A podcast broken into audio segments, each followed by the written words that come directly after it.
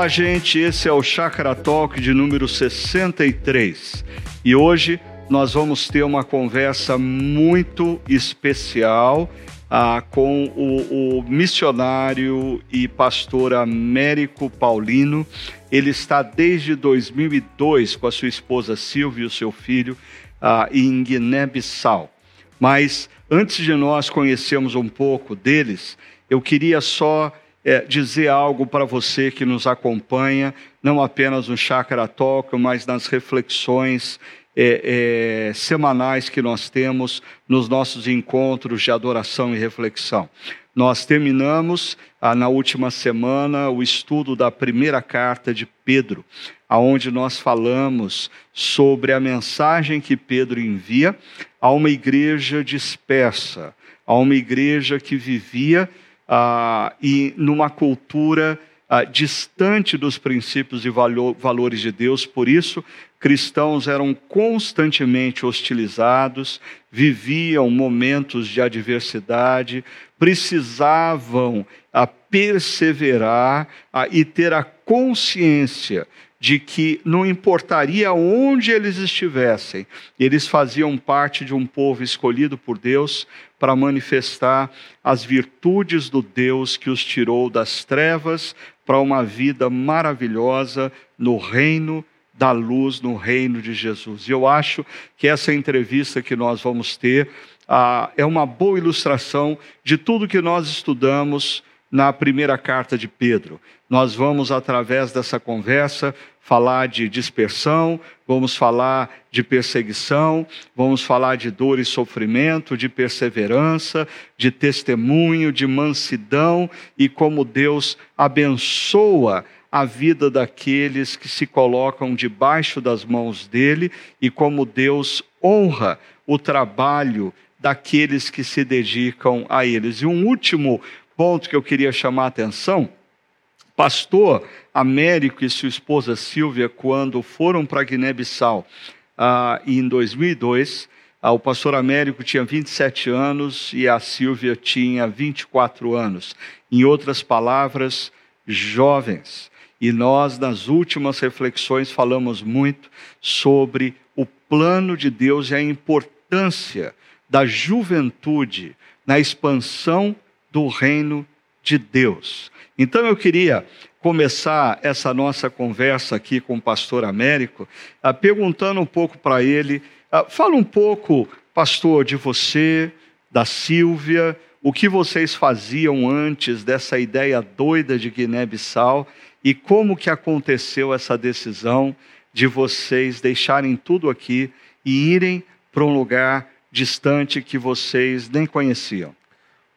Boa tarde, querido pastor Ricardo, igreja querida desta amada igreja. Olha, a gente está muito feliz, estamos muito é, alegre mesmo por compartilhar esse momento com vocês de algo que é, Deus nos deu e desses quase 20 anos envolvido com missão. Nós, como o senhor falou, nós éramos muito jovens e desde quando eu me converti, a gente sempre teve esse envolvimento com missão, porque foi algo que a gente entendeu que foi o melhor presente que nós ganhamos foi a nossa salvação e nós queríamos sempre compartilhar com outras pessoas aquilo que nós tínhamos recebido para que outras pessoas também tivessem esse presente da salvação. Então, aqui no Brasil, desde muito jovem, quando eu entendi este propósito, eu comecei a participar de, com grupos de trabalhos evangelísticos, de orar por missão, de apoiar pessoas que estavam fazendo missão em outros países, na Colômbia e outros lugares e sempre envolvendo, mesmo com pouco tempo de por causa do trabalho, da faculdade, eu trabalhava na área de gerenciamento florestal.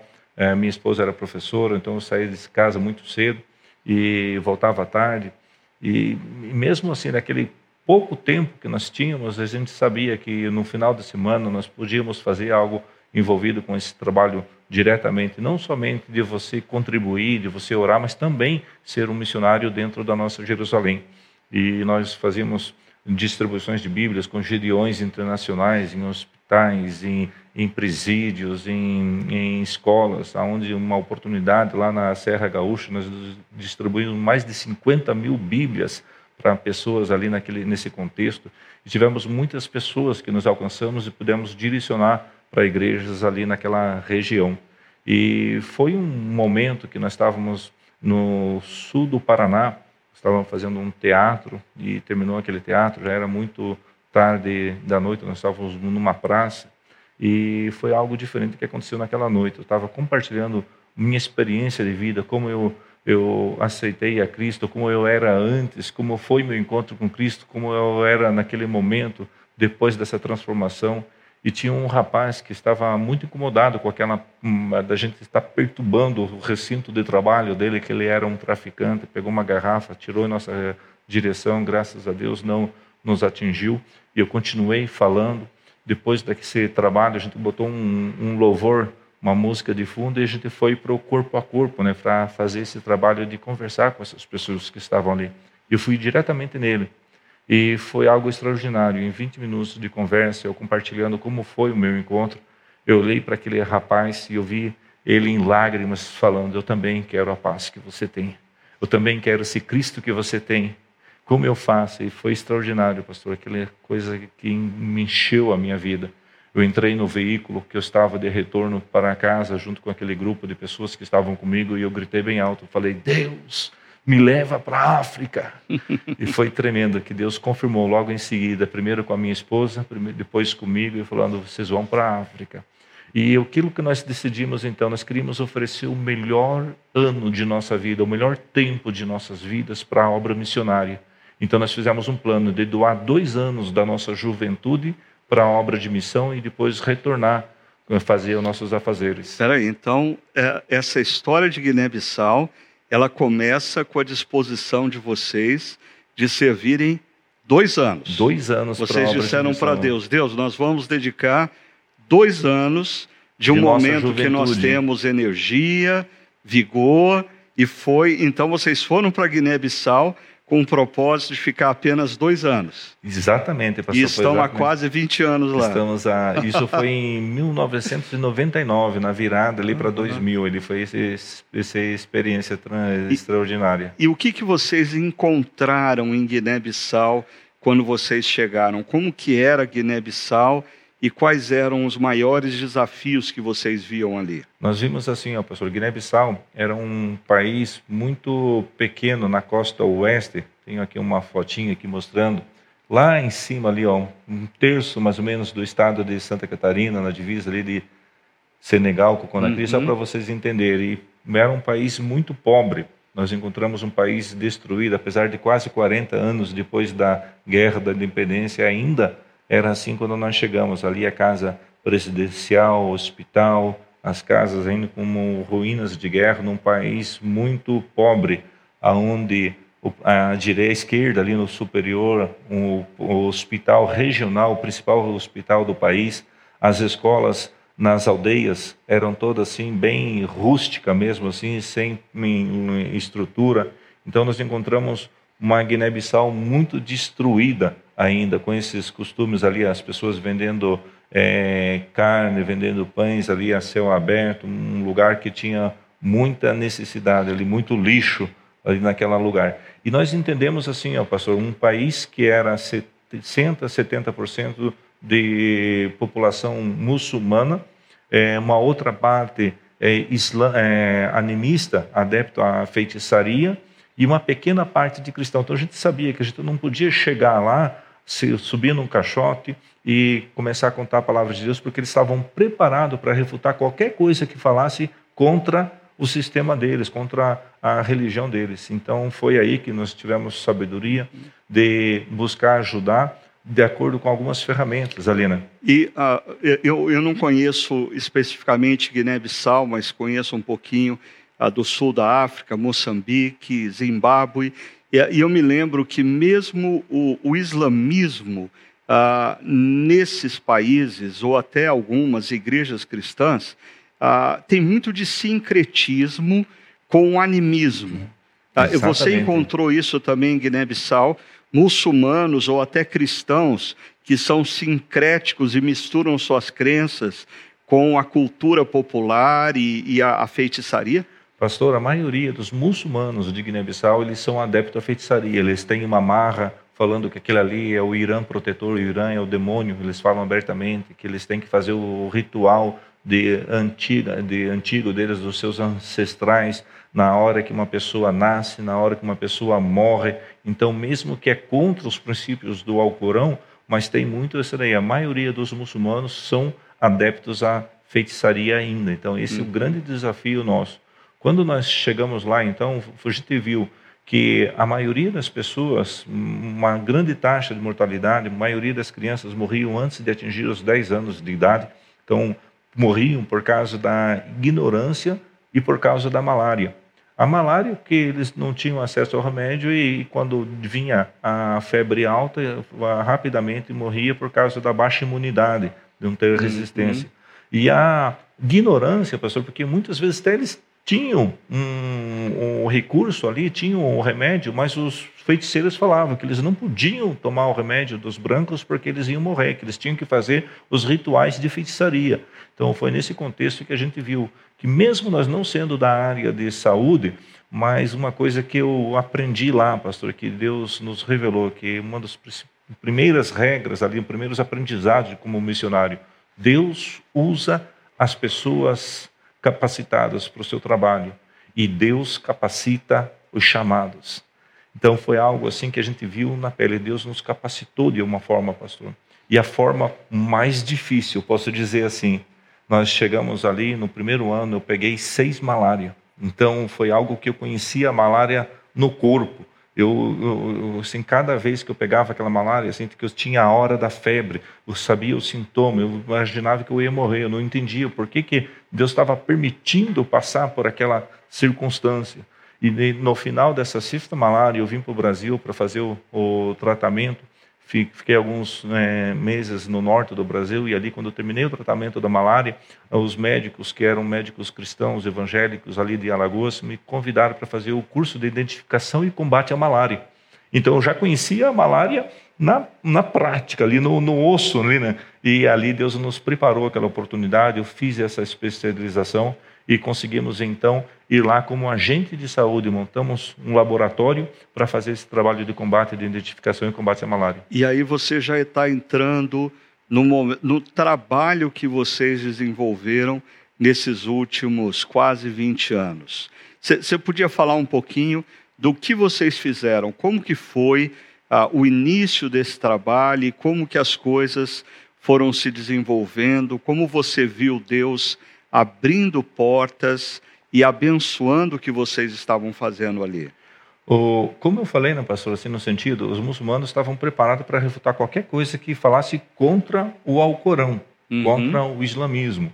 Mas então a gente viu que nós tínhamos ali a oportunidade não de fazer um evangelismo de proclamação, de confrontação, que é o que nós usamos, o comum aqui no Brasil, mais usado, que é você usar através de uma rede social, um púlpito, para você proclamar o Evangelho, exemplo de Cristo lá em, em, em Mateus 5, no Sermão da Montanha, o exemplo de Cristo da confrontação com a mulher da Samaria em João 4. Então, nós vimos ali que nós tínhamos que usar de outra estratégia, através do evangelismo de relacionamento viver o cristianismo no meio daquela cultura. Então uhum. era essa a estratégia que nós tínhamos para fazer esse trabalho dentro de um povos muçulmanos não alcançados ali naquela região. Ou seja, muitos cristãos que vivem em países como o Brasil não veem o privilégio que eles têm de poderem abertamente falar do evangelho aos seus amigos, aos seus familiares, aos seus vizinhos.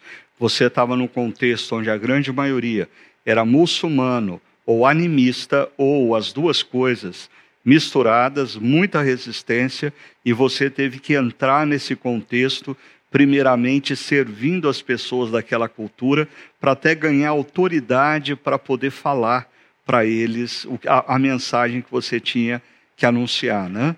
Mostra um pouquinho do que vocês foram fazendo para a gente. Pastor, uma coisa assim que foi assim muito sentido, é que a gente entra um pouquinho dentro de missão transcultural, que é um tema muito é, falado nos dias de hoje. Nós chegamos ali dentro de uma cultura muito diferente. Eu cheguei muito jovem, como a gente falou. É, eu era, nós descobrimos coisas assim que nós não aprendemos em cartilhas de missão aqui no Brasil, mas que nós tivemos que ver na prática lá, por exemplo, assim, dentro da região que nós estávamos, vi ali três coisas que eles valorizavam muito numa pessoa, num homem para ter respeito. Eles respeitavam muito o homem velho, o ancião de cabelo branco. Nós éramos jovens, fora do contexto deles ali, né? Eles respeitavam muito o homem que tinha status, por exemplo, assim, é o que tinha muitas mulheres, a poligamia, um homem que tinha quatro, cinco mulheres, por causa do sistema deles lá, eles adeptos à poligamia, então era uma pessoa que tinha respeito é, procedente disso também, né, resultado disso, a pessoa que tinha muitos filhos. Então, eu cheguei lá e o terceiro ali era a pessoa que foi a Meca. Então, a pessoa que ia a Meca, voltava, então ele era considerado como um pequeno deus. Até então... o nome dele era diferente. Então, ele era considerado assim, um pseudônimo que colocava no nome, né, Alad, que falava, que traduzindo quer dizer pequeno deus. Então, o Alá de Pedro, o Alá de João, quer dizer que aquela pessoa, ele teve um alto um nível de santidade, porque ele foi à cidade santa e voltou. Então, o homem que era respeitado, ele tinha que ser idoso, ter muitas mulheres e, e a Meca. Você não tinha nenhuma dessas nenhuma. três características. Não tinha nem filhos. Então, foi algo assim que foi contra o sistema deles. Então, o que eu fiz, pastor? Eu arrumei um chapeuzinho, arrumei roupas típicas, deixei a barba crescer, é, é, aparentando ser mais velho. Aprendia a língua, aprendia a cultura, aprendia a comer com a mão junto com eles, aprendia a me identificar junto com eles dentro desta forma.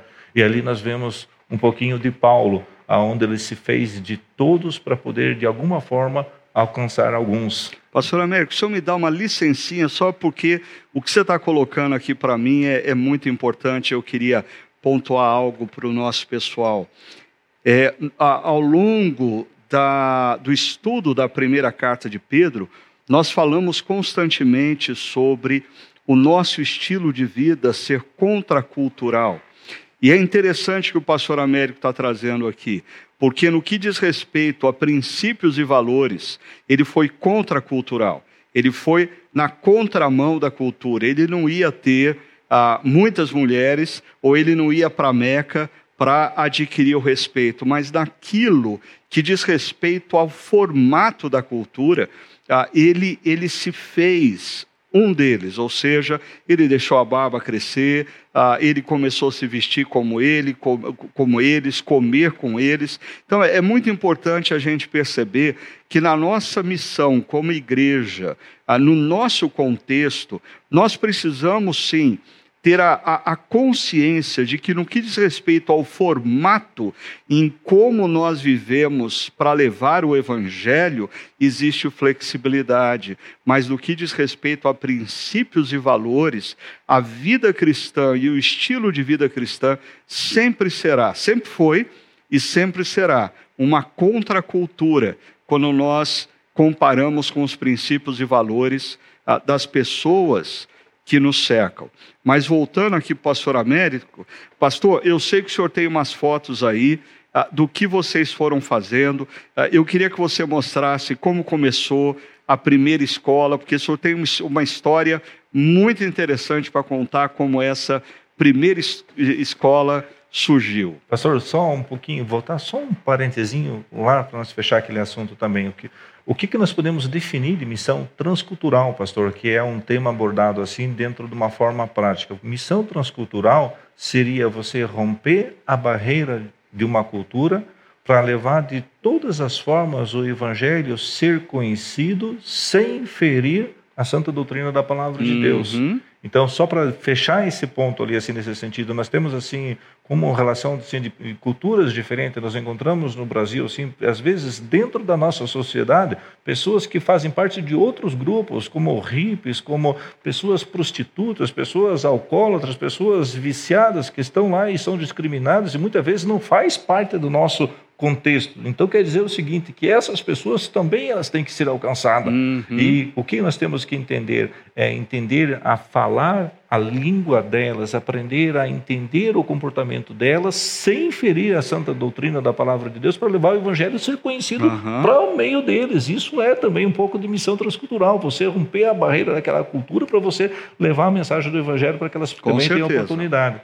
Pastor, quando nós vimos ali então nós identificamos então Guiné-Bissau aqui, bem Ao norte aqui tinha já algumas, algumas igrejas, algumas é, pessoas que tinham trabalho de igrejas de missionários aqui no norte, aqui na capital, um grupo grande já, porque a igreja já tem mais de 60 anos, a igreja evangélica ali.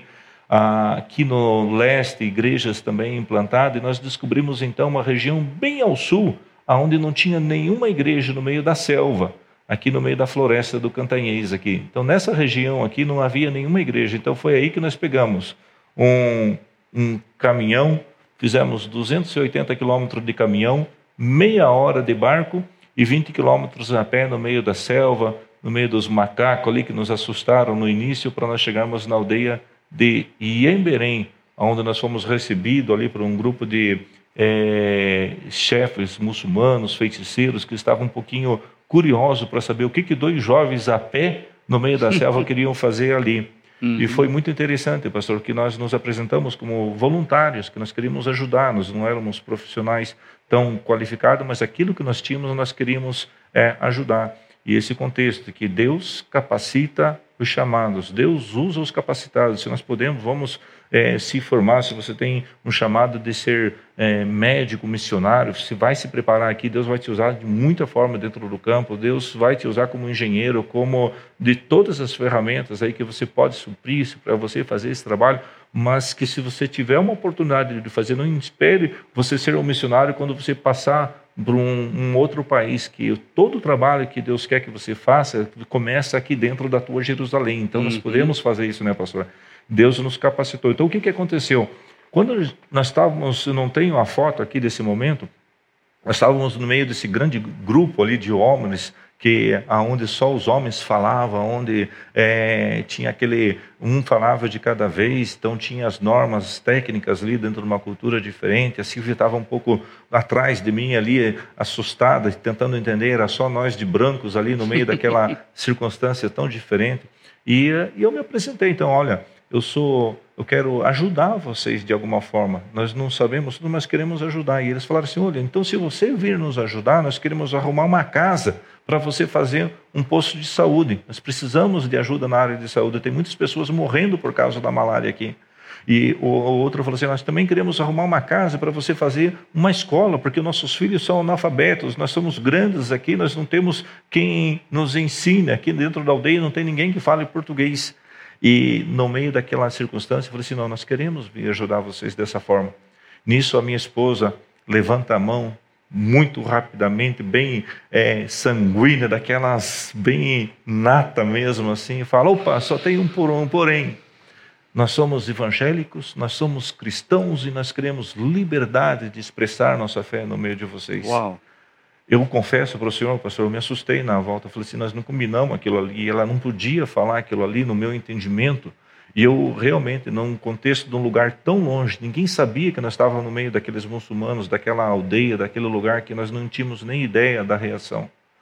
E nesse momento eles teve aquele alvoroço, pastor, assim, de muitas pessoas falar ao mesmo tempo ali em outros dialetos do quais nós não conhecíamos, nós apenas conhecíamos o dialeto comercial, que era o crioulo.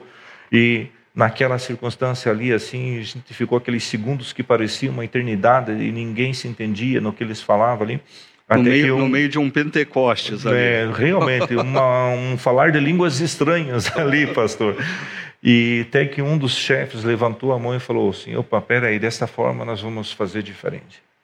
Se vocês virem nos ajudar, dessa forma nós continuamos com a ideia de arrumar uma casa para vocês fazerem o posto de saúde, uma casa para vocês fazerem a escola, mas nós vamos arrumar um, um terreno para vocês construírem a igreja de vocês. Líderes, líderes muçulmanos, feiticeiros. A gente viu, pastor, a mão de Deus naquele lugar, o sinal verde da sinaleira dizendo: Américo, é aqui mesmo, não tenha dúvida, eu estou na frente, eu estou no controle, apenas me obedeça, vá na, que eu estou contigo.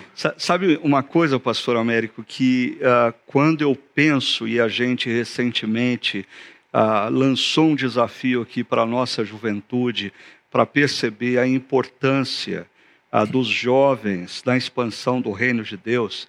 Ah, eu acho que ah, Deus usa jovens, porque jovens são tomados pelo que eu costumo chamar de uma santa inconsequência. Quando eu era mais jovem, eu fiz determinadas coisas Eu, eu larguei uma profissão, num determinado momento eu larguei tudo que eu tinha no Brasil, fui para um outro país.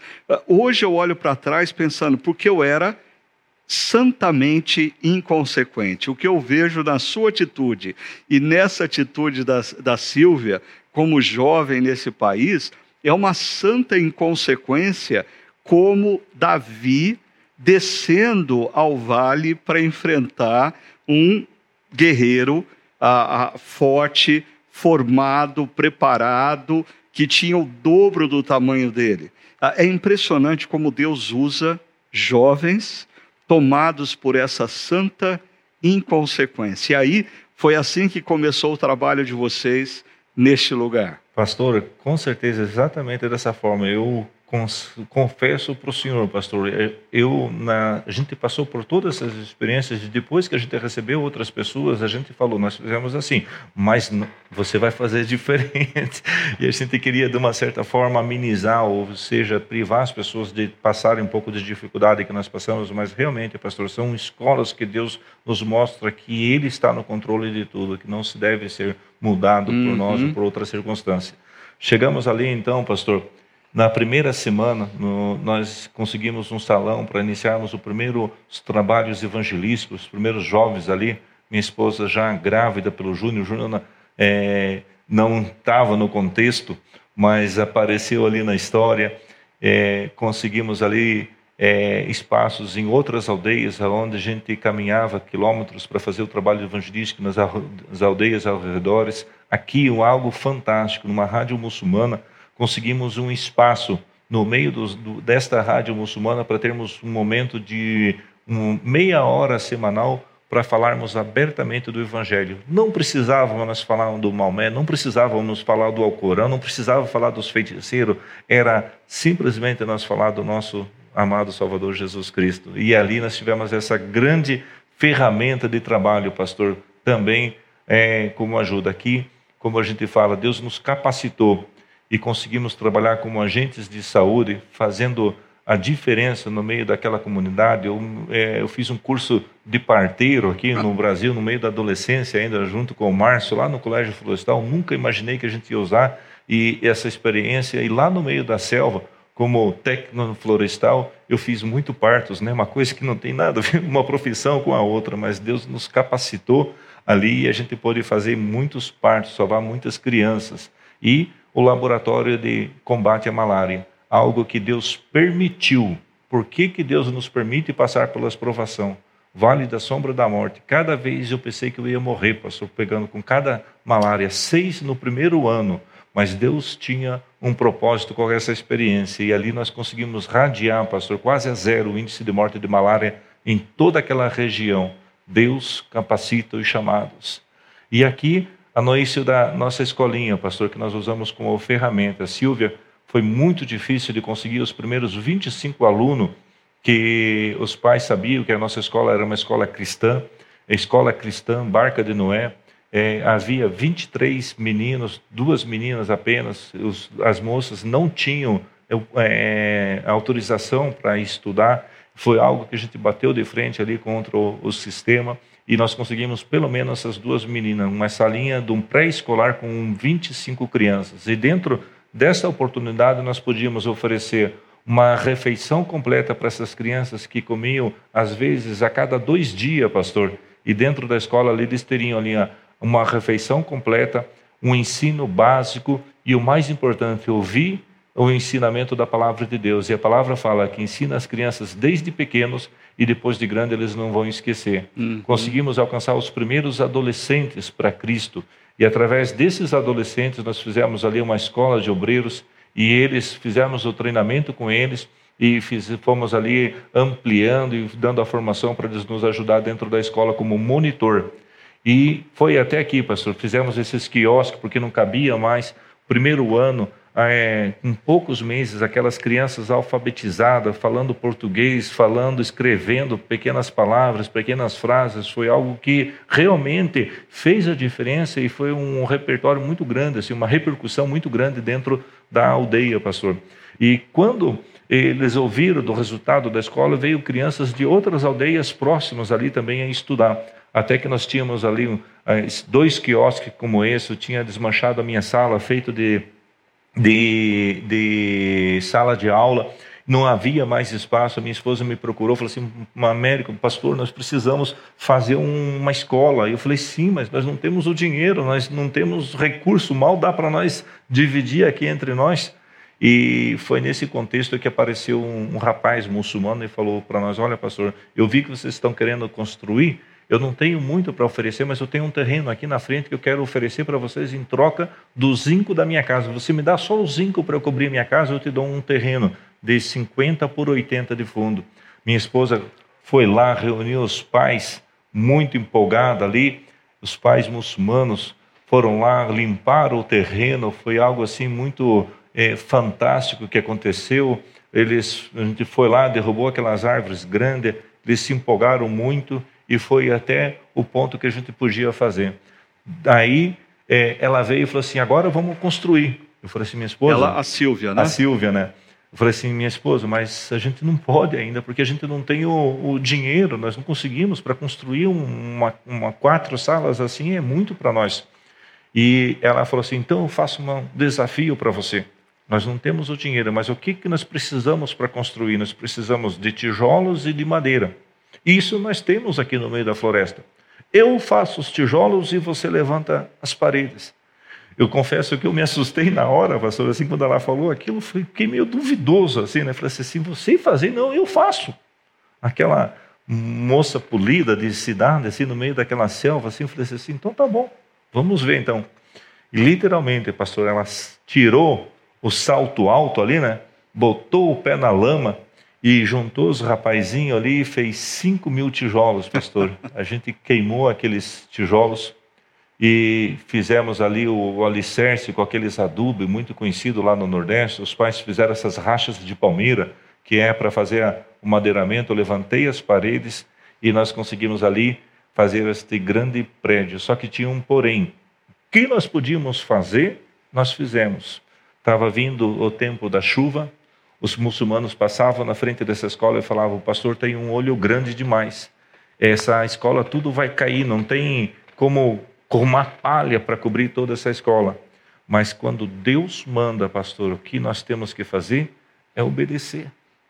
E quando nós chegamos nessa parte, na véspera da chuva, que é de, do mês de junho que inicia lá, já era o mês de maio, nós não tínhamos ainda o zinco. Deus usou um pastor que saiu dos Estados Unidos, nós nunca tínhamos falado com ele, ele chegou em, Guiné, em Bissau, na capital, pegou um carro, viu falar do nosso trabalho, chegou lá na frente e falou: Pastor Américo, Deus me mandou aqui para entregar o zinco desta escola.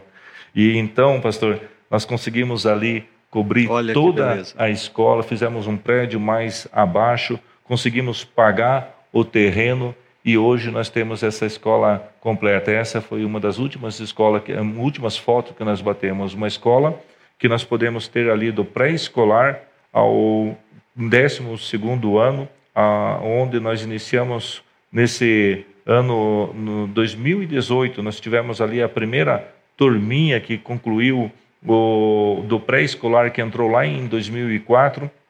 Nós concluímos o 12 ano, o ano, é, o segundo grau completo. Conseguimos ali, pastor, é, abrir também uma grande oportunidade para essas crianças que não tinham é, oportunidade e hoje eles têm sonhos realizados, pastor, de uma maneira tão especial. Aqui a, a foto da nossa primeira turma dessas crianças que entraram lá no pré-escolar. Alguns, esse foi no ano de 2018. Alguns foram para a capital para fazer faculdade, estão fazendo enfermagem, medicina, se preparando para retornar, para voltar e ajudar a população. E outros que ficaram ali, que eram os monitores, nós conseguimos ali iniciar uma primeira turma de pedagogia. E nós montamos ali no meio da selva, pastor, uma faculdade de pedagogia, curso de informática também, que nós oferecemos para eles ali de treinamento. E aqui a nossa primeira turminha de pedagogia, que nós iniciamos com ensino à distância, fazendo aula presencial. E um, um parênteses aqui, pastor, que a gente fala. Nós saímos daqui Eu estava fazendo faculdade de administração, não tinha terminado ainda a minha primeira faculdade. Minha esposa tinha recém terminado o magistério, tinha apenas o curso magistério também, tinha entrado na primeira faculdade. E o projeto nosso, fechar esses dois anos, regressar ao Brasil para nós continuarmos a nossa faculdade. Deus capacita os chamados, pastor. Uhum. Nós conseguimos concluir a primeira faculdade de teologia reconhecida pelo MEC aqui no Brasil. Conseguimos, depois dessa faculdade de teologia, nós fizemos a faculdade de pedagogia. Minha esposa se especializou dentro da área de educação, fez docências do ensino superior. Depois nós fizemos mais neuropsicologia, fizemos psicopedagogia, ciências da religião, pós-graduações que nos ajudaram, nos deram a referência para nós podermos trabalharmos com essa faculdade dentro da aldeia ali. E, e você... mais para frente nós fizemos também essa especialização na área jurídica, que foi dentro da área de proteção que nós vamos entrar aqui também. E, e vocês então tiveram a oportunidade de verem crianças que não tinham qualquer nível de alfabetização sendo formadas indo para a capital para fazerem faculdades e algumas dessas crianças permanecendo no curso de pedagogia e se tornando é, obreiros junto com vocês lá. Professores e obreiros, pastor, como relata aqui um pouquinho mais para frente aqui. Hoje são assim um grupo de obreiros que estão fazendo para a glória do Senhor, pastor, já entrando numa outra é, parte. Hoje nós temos 28 igrejas implantadas dentro desta região, temos oito escolas implantadas dentro dessa região que são regidas por esses obreiros que converteram lá quando nós chegamos, que tinham 10, 12 anos, e hoje eles conseguiram concluir a faculdade e são as pessoas que estão na frente dessas oito escolas que estão trabalhando levando a palavra. E quantos obreiros você tem para cuidar dessas 28 igrejas? Nós temos 35 entre obreiros e professores, são 35 obreiros que estão ali trabalhando, levando essa palavra dentro dessas 28 igrejas implantadas num lugar que eles nunca ouviram falar de Cristo, pastor. Chegava a falar de Jesus, eles perguntavam se era um jogador, se era um artista, alguém assim, foi assim que nós chegamos chegamos para dentro dessa região onde não tinha nenhum trabalho, pastor. Mas eu, eu quero fazer uma pausa aqui, porque tudo que você está falando é, pode é, fazer com que algumas pessoas pensem assim: bom, então é fácil eu ir para algum lugar e tudo acontece a, a, a, naturalmente, dá tudo certo. Por isso eu queria te fazer uma pergunta, pastor. Conta para gente é, nessa sua trajetória de 19 anos, ah, quais foram os momentos mais difíceis, momentos em que você foi tentado no coração a dizer: chega, eu vou voltar para o Brasil e eu vou retomar minha vida?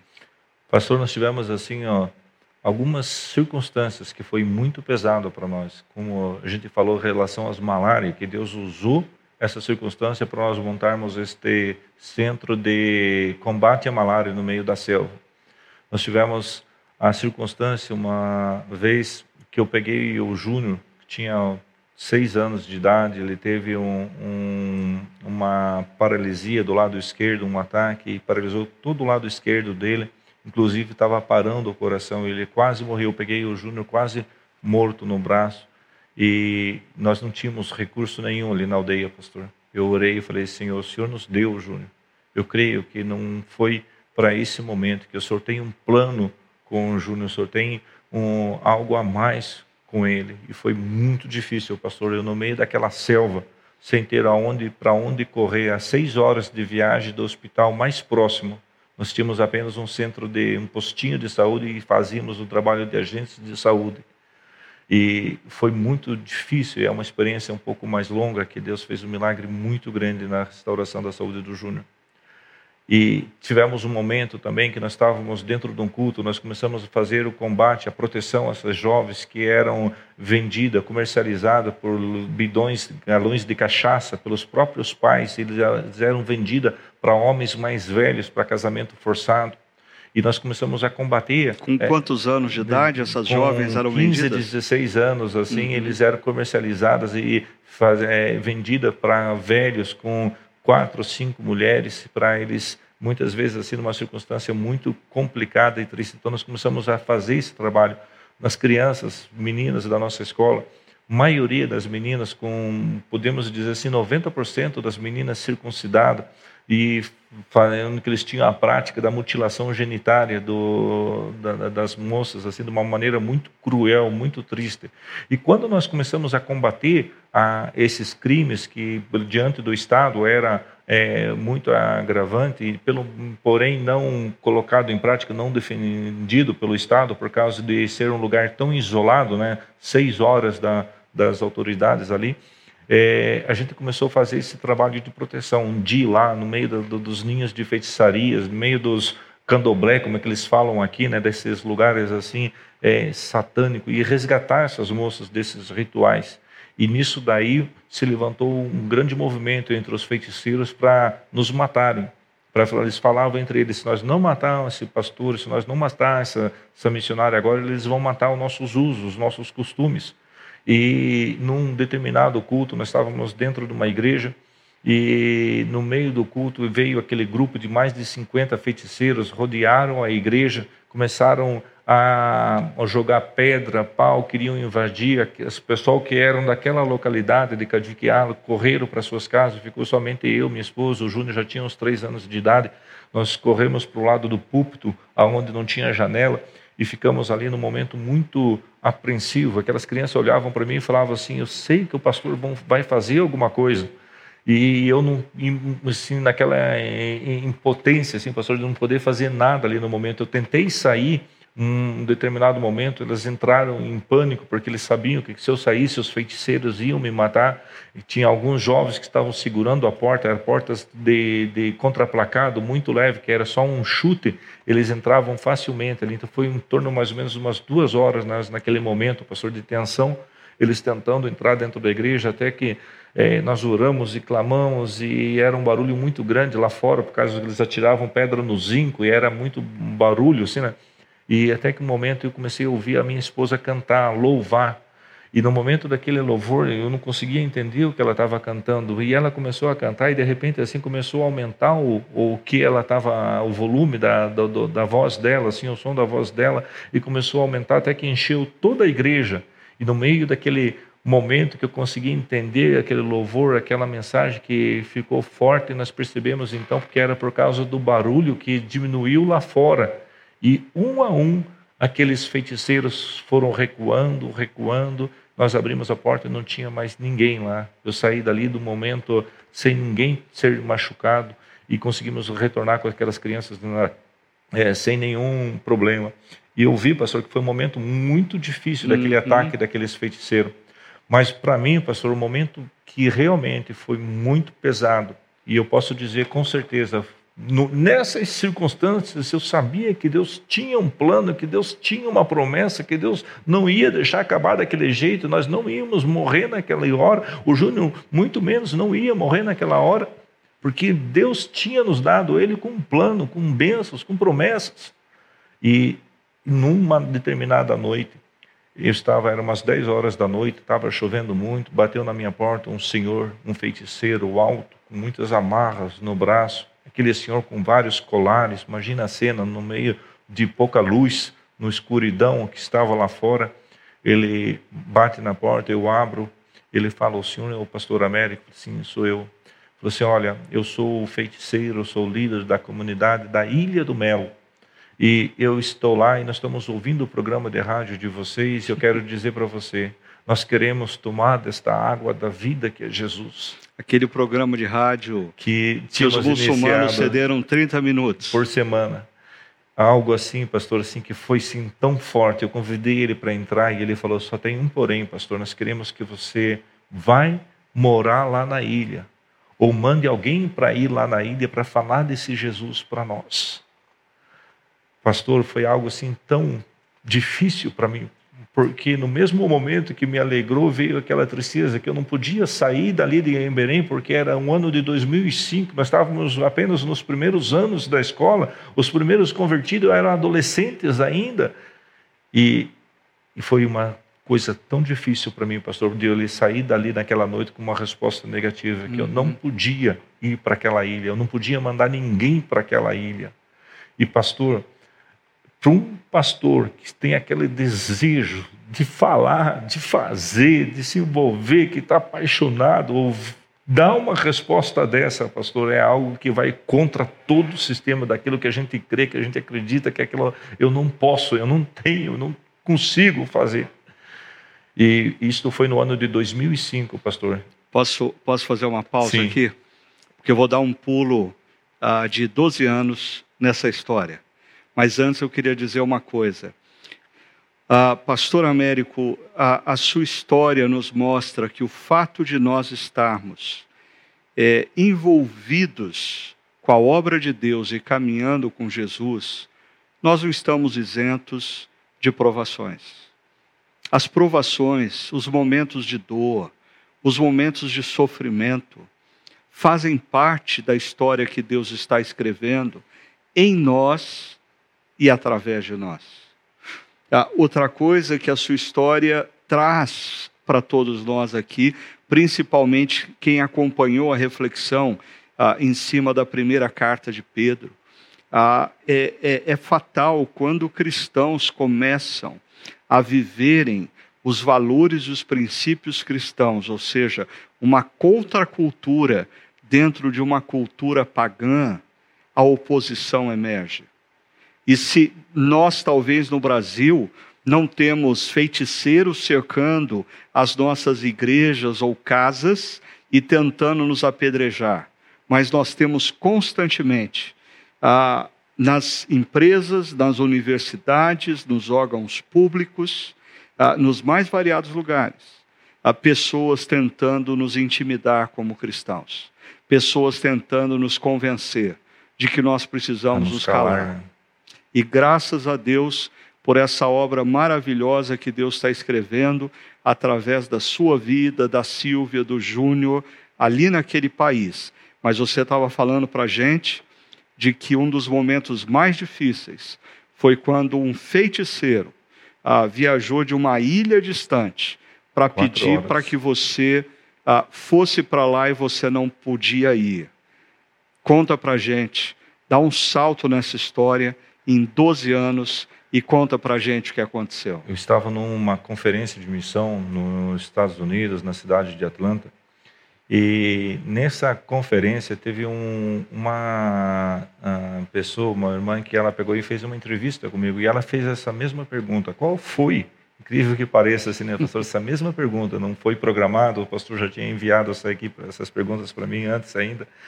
Mas foi essa, essa, mesma expressão. Qual foi o momento mais difícil? E eu lembrei dessas duas é, experiências que a gente passou.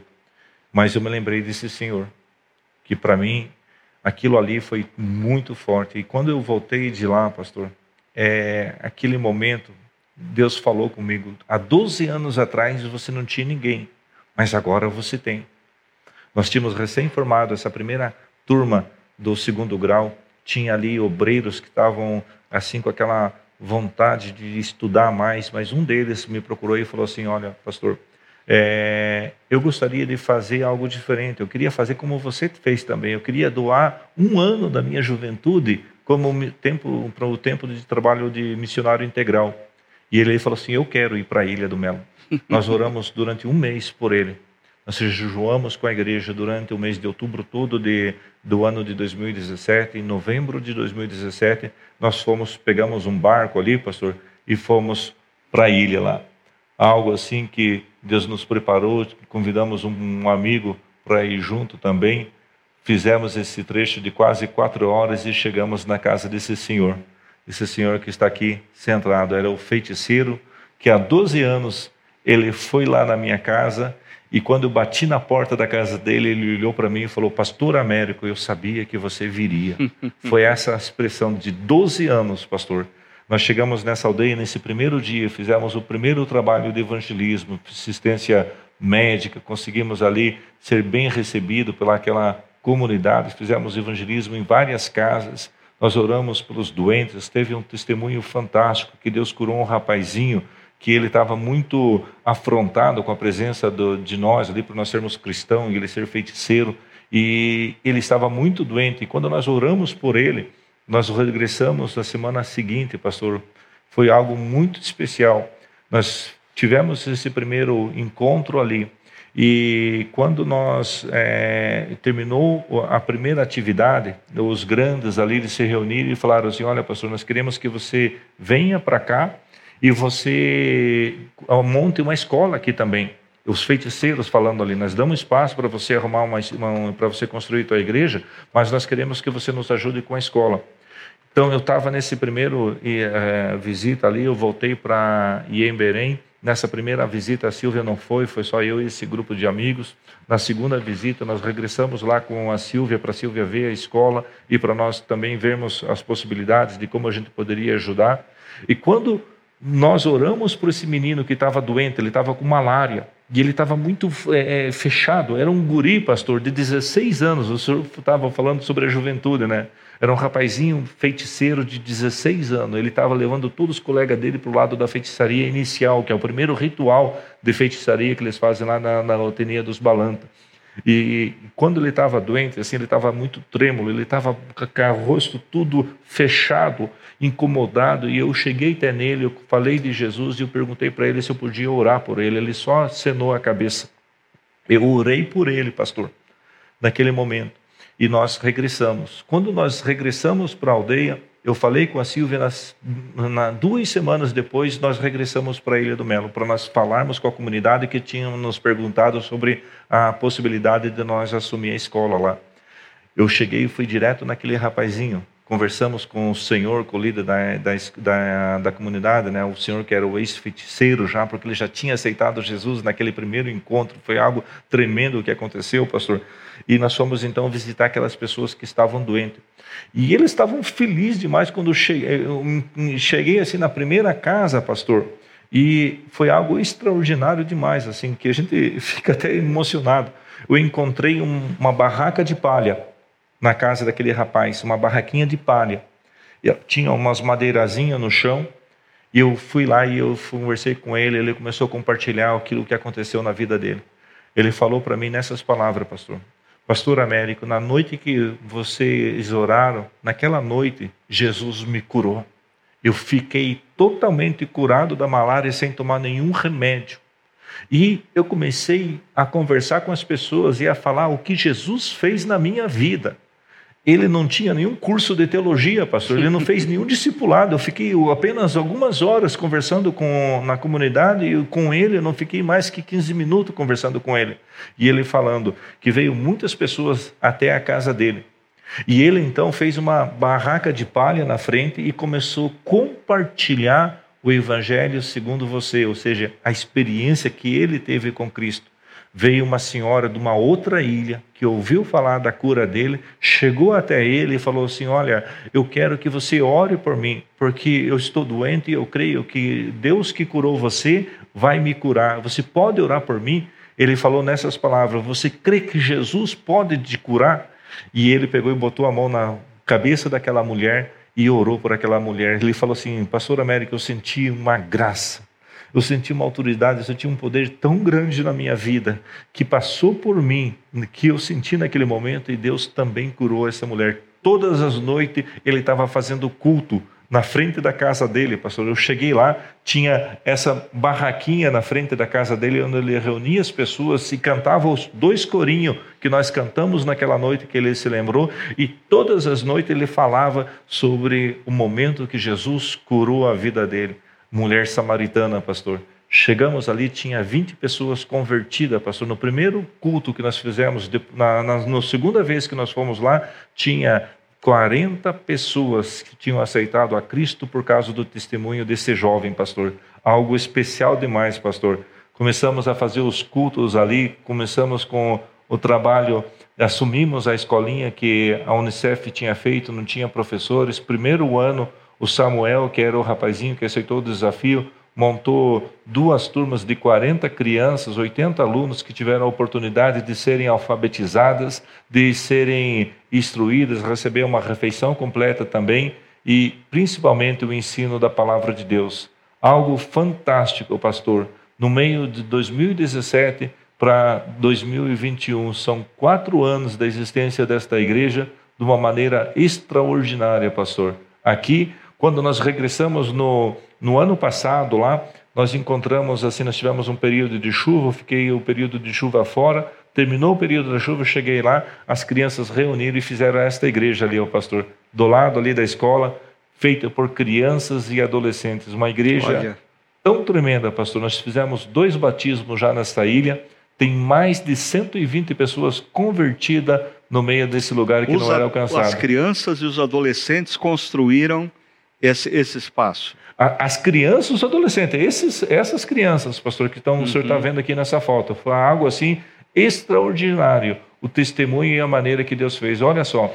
E aí veio a reação dos feiticeiros. Aí veio a reação dos feiticeiros. Quando eles pegaram viram que estava muita gente convertendo, eles foram lá e pegaram. Esse rapaz que, que tinha feito a igreja na frente da casa dele, pegou mais três, prenderam ele no meio de um, de um lugar, no meio do mato, bateram muito nele.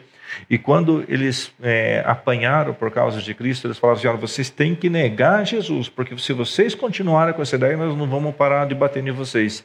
E eles continuaram falando assim, mesmo que vocês nos batam, mesmo que vocês nos matem, mas nós vamos continuar a falar de Jesus. No meio dessa circunstância, um veio, um, um das, dos rapazes conseguiu escapar, foi até a autoridade local e a polícia veio. Nós não estávamos lá naquele momento, pastor. A polícia veio e interviu, resgatou eles e levou eles para o lado do sobre custódia da polícia, né? Aqueles quatro jovens deu a, a, a ordem para os feiticeiros ali eles ficaram revoltados, passaram na frente da igreja e queimaram a igreja para tentar intimidar. Olha. Olha só o que eles fizeram, pastor, que crueldade.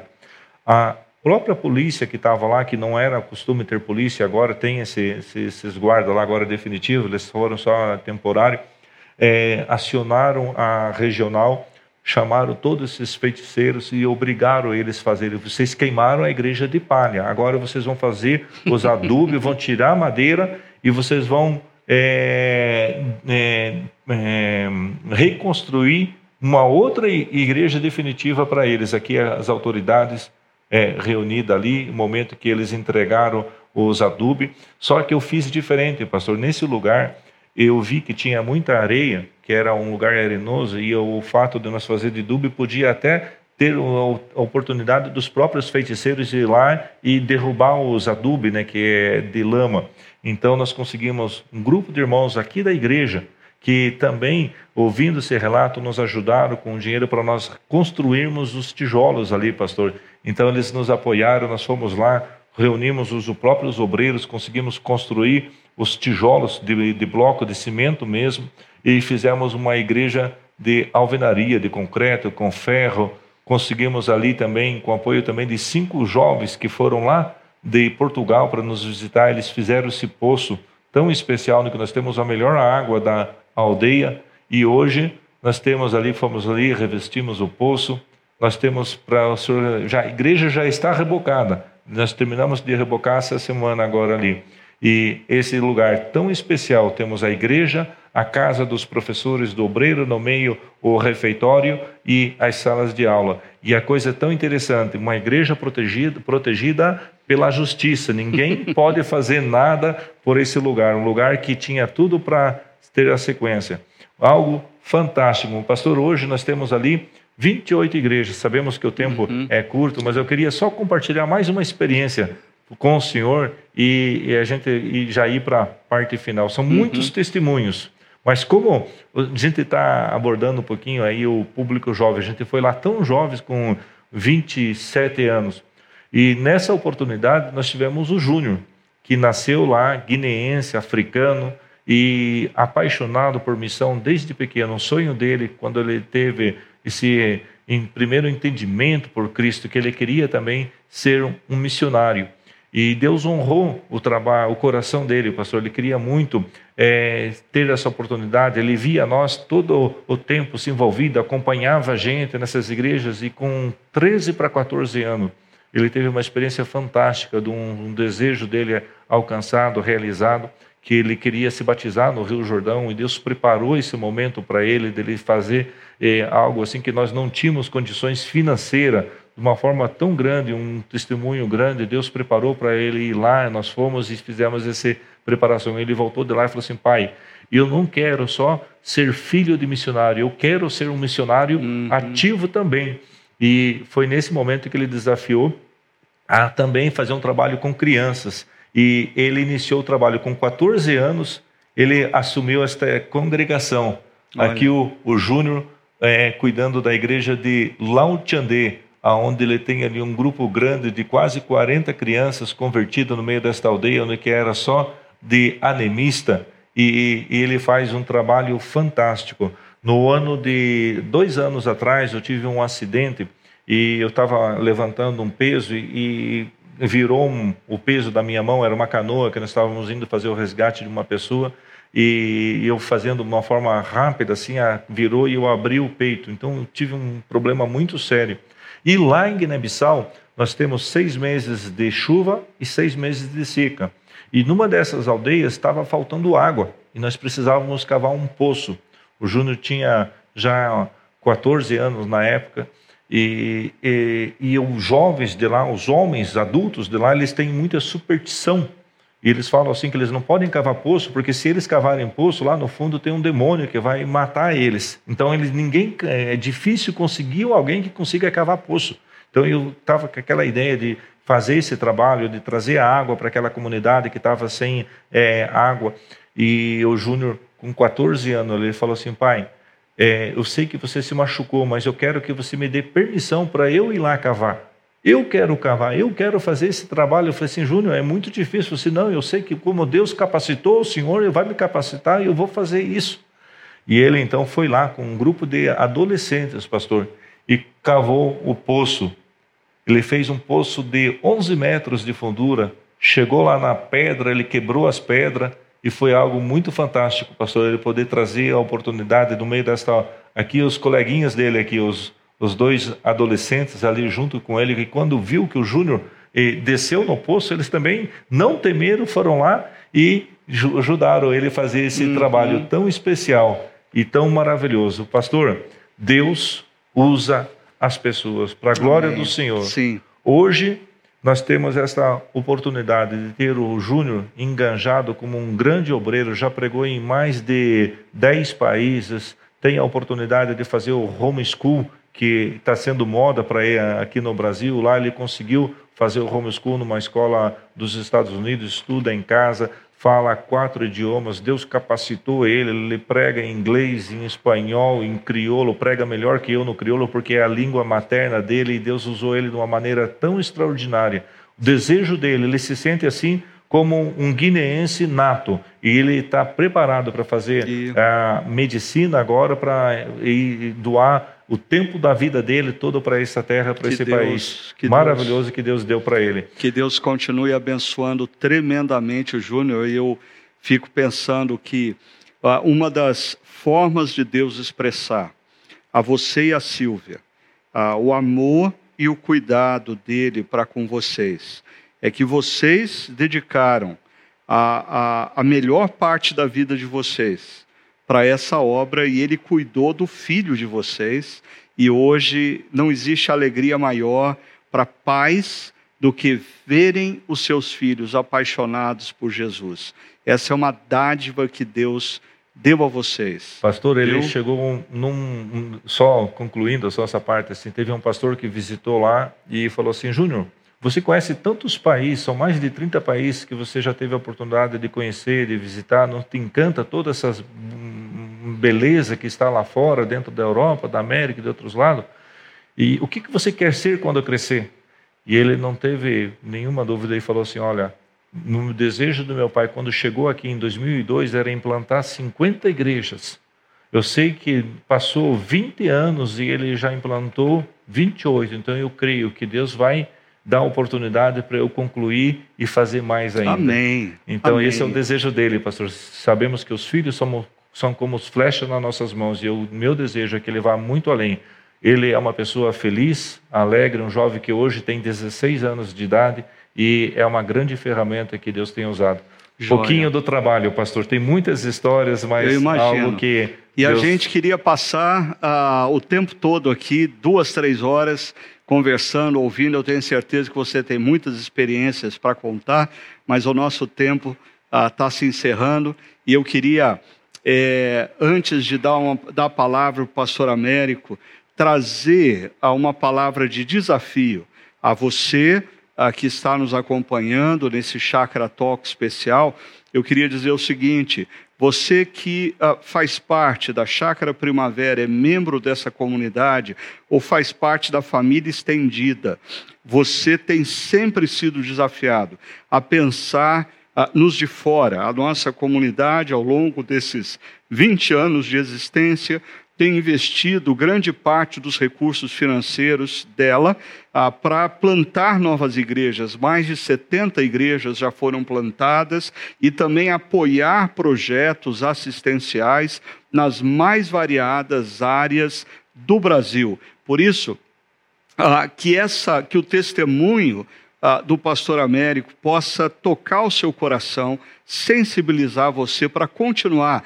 engajado. Se você faz parte da chácara, continuar engajado. Se você faz parte de uma outra igreja, mover a sua igreja nessa direção do engajamento no sustento, na plantação ah, de novas igrejas e de projetos sociais que transformem vidas. Eu queria dar a palavra para o pastor Américo trazer um último desafio uh, para todos nós. Em seguida, eu queria orar por ele, pela Silvia e pelo Júnior.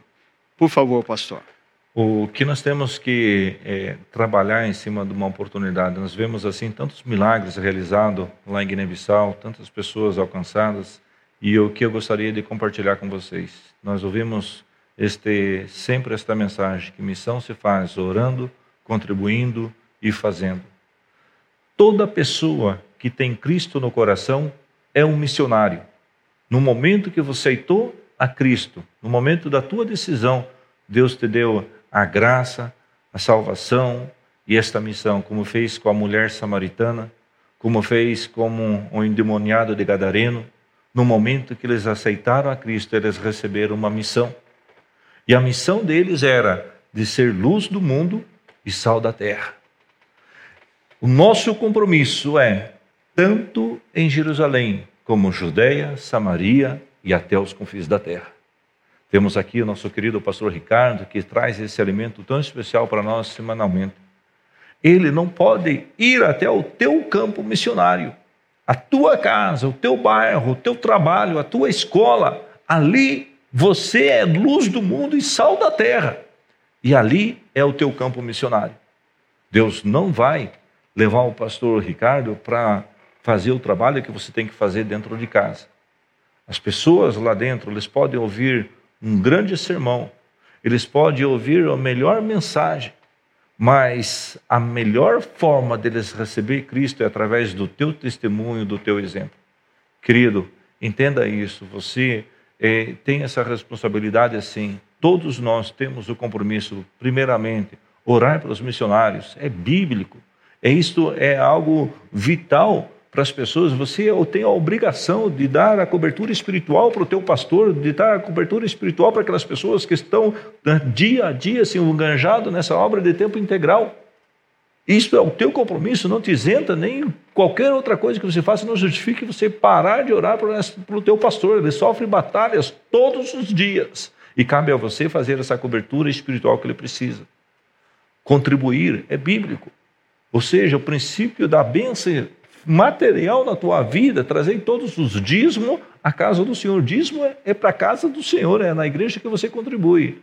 Ofertas alçadas, ou seja, dízimos e ofertas alçadas, ofertas que venham a, é, a, dar apoio ao crescimento da obra do reino de Deus em outros lugares, dentro da visão missionária. Isto lhe traz uma promessa, e Deus não deve nada para ninguém, e isso daí é o princípio da bênção financeira na tua vida. Você não pode pensar, não, eu oro, então não preciso contribuir. Você tem que orar e você tem que contribuir. E traz esse compromisso, não te isenta o compromisso. Todo cristão tem esse compromisso. Agora, também, você que ora por missão, você que contribui por missão, não isenta o compromisso de você fazer missão na tua Jerusalém. querido, peça direção para Deus para você ser um ganhador de alma. Mesmo como você não tem habilidade de proclamar o evangelho, de pregar a palavra, mesmo que você não tenha habilidade de chegar e confrontar alguém através de fazer ela refletir na vida que ela leva naquilo que Cristo pode oferecer para ela, você tem o compromisso de levar a mensagem através do teu exemplo, do teu testemunho, da tua atitude.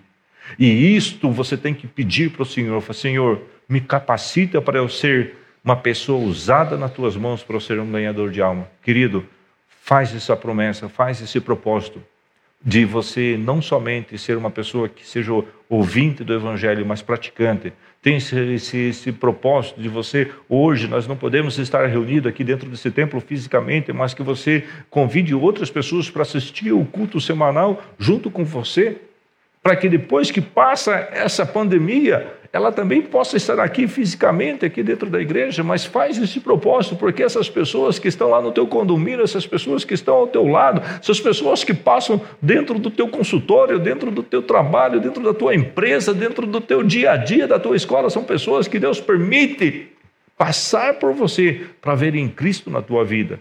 E se hoje elas não tiverem acesso a uma Bíblia, acesso a uma mensagem, ela pelo menos teve a oportunidade de conhecer um cristão que você é a carta lida que Deus deixou nesta terra.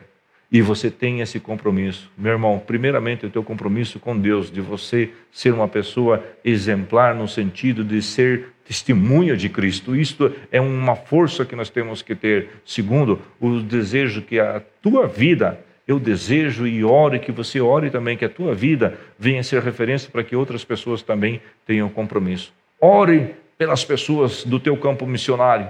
Orem pelas pessoas que ainda não têm a oportunidade de ter salvação. Orem pelas pessoas que estão amedrontadas neste terrível momento de pânico, de tanta crise né, por causa desta pandemia. Pessoas estão aflitas e você tem a resposta para essa aflição. Você tem a resposta para esta perturbação que ela está passando. Deixe ser usado. Que Deus abençoe. Uma grande alegria. Deus abençoe, pastor Ricardo. Uma grande alegria. Deixo aqui já Uh, o meu convite, pastor, sabemos que dentro das atividades de vocês são tantos compromissos, mas numa oportunidade sentiríamos muito felizes de receber o senhor também uma visita ao campo de missionários de campo de Guiné-Bissau. Será um prazer Será, muito grande aqui para mim. publicamente esse desejo de nós poder receber o senhor. Pastor, muito obrigado, que Deus abençoe a todos. Amém. Será um prazer muito grande para mim, pastor Américo, poder visitá-los e não só isso, mas a, a Chácara Primavera se envolver diretamente com a obra que Deus está fazendo ah, em vocês e através de vocês naquele país. O pastor Américo, ele ah, está passando essa semana aqui em Campinas, graças a um grupo de irmãos e irmãs que viabilizaram essa estadia dele aqui. Ele está fazendo com toda a família ah, um check-up médico uh, geral. Uh, vários médicos da nossa comunidade têm contribuído para que isso seja possível. De coração, eu quero agradecer a esse grupo de irmãos e irmãs, esse grupo de médicos e médicas que têm cuidado uh, de pessoas como o pastor Américo, sua esposa e o seu filho. Ah, que Deus continue usando também vocês ah, no reino de Deus através dos dons e talentos que Ele deu a vocês. E eu queria encerrar com uma palavra de oração pelo pastor Américo e sua família. Vamos orar? Pai querido, eu quero colocar a vida do pastor Américo, a vida da Silvia, a vida do Júnior diante do Senhor nesse momento e pedir que o Senhor continue Continue a usá-los para a tua honra e para a tua glória naquele país. Que o Senhor continue a derramar sobre eles toda a sabedoria e discernimento espiritual para entenderem os caminhos que precisam ser tomados, os passos que precisam ser dados e que mais e mais vidas sejam abençoadas através da ação deles, sejam libertas de todo poder maligno e venham a conhecer a salvação, a restauração de todas as coisas em Cristo Jesus. Nós te pedimos ah, por esse tempo em que eles estão no Brasil, que seja tempo de renovo, que seja tempo de restauração física e emocional para eles. Nós rogamos que a tua bênção, que a tua graça, que o poder do teu Santo Espírito repouse, continue usando esses queridos irmãos. Nós oramos em nome de Jesus. Amém. Amém. Muito obrigado por você ter nos acompanhado em mais esse Chakra Talk e fique ligado, na próxima semana a gente vai continuar conversando sobre um outro tema, ainda envolvendo, bem possivelmente, a, é, a 1 Pedro, a carta de 1 Pedro que nós estudamos. Um grande abraço, Deus abençoe.